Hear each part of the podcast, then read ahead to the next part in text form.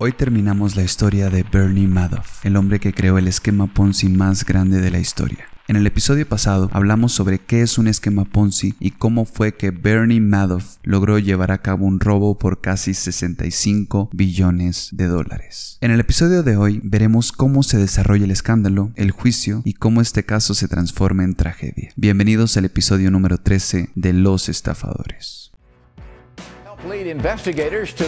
Juristas y operadores bursátiles generaron un declive en las ganancias de los principales fondos de inversión de Wall Street.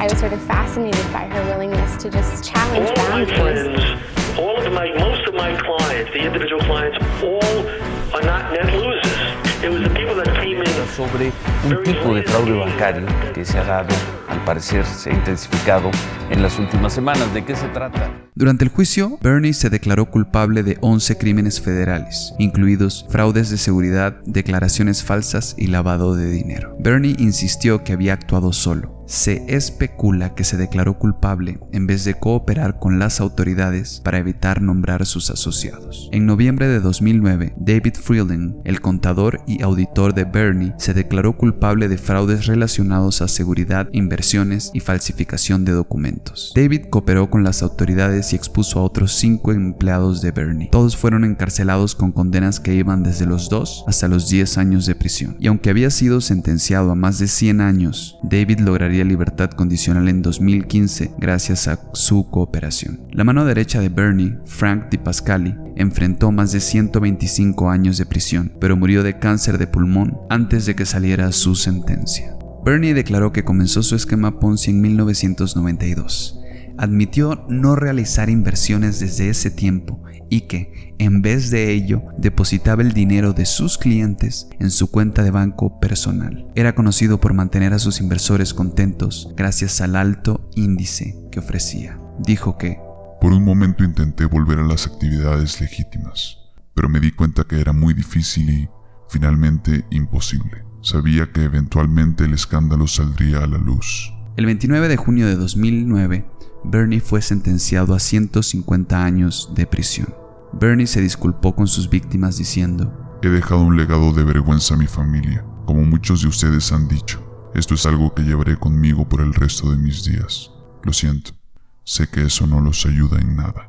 Hasta ese momento, el monto máximo de fraude iba hasta los 400 millones de dólares, lo que convertía este caso en particular en algo excepcional. Su esposa Ruth no fue a la corte y dijo que estaba rompiendo su silencio ahora, porque al callarse todo el mundo lo había interpretado como indiferencia o poca simpatía por las víctimas de su marido. Dijo que era todo lo opuesto, que estaba avergonzada y que, como todos los demás, se sentía traicionada y confundida. Dijo que el hombre que cometió ese horrible fraude no fue el hombre que ella conoció durante todos sus años de matrimonio. Cuando Bernie entró a prisión sus niveles de estrés eran tan altos que todo su cuerpo se llenó de urticaria y el 18 de diciembre de 2009 fue trasladado a un hospital porque, presuntamente, otro recluso le partió varios huesos de la cara, un par de costillas e hizo que sus pulmones colapsaran. Luego le hicieron firmar una declaración diciendo que había ingresado al hospital por hipertensión. De esto se desconocen más detalles. En una de las cartas que Bernard Madoff envió a su nuera, escribió que en la cárcel lo trataban como un don de la mafia. Cito, Me dicen tío Bernie o señor Madoff. No puedo caminar a ningún lugar sin que alguien me grite que me aprecia y que me admira. Es lindo. Mantiene mi espíritu arriba.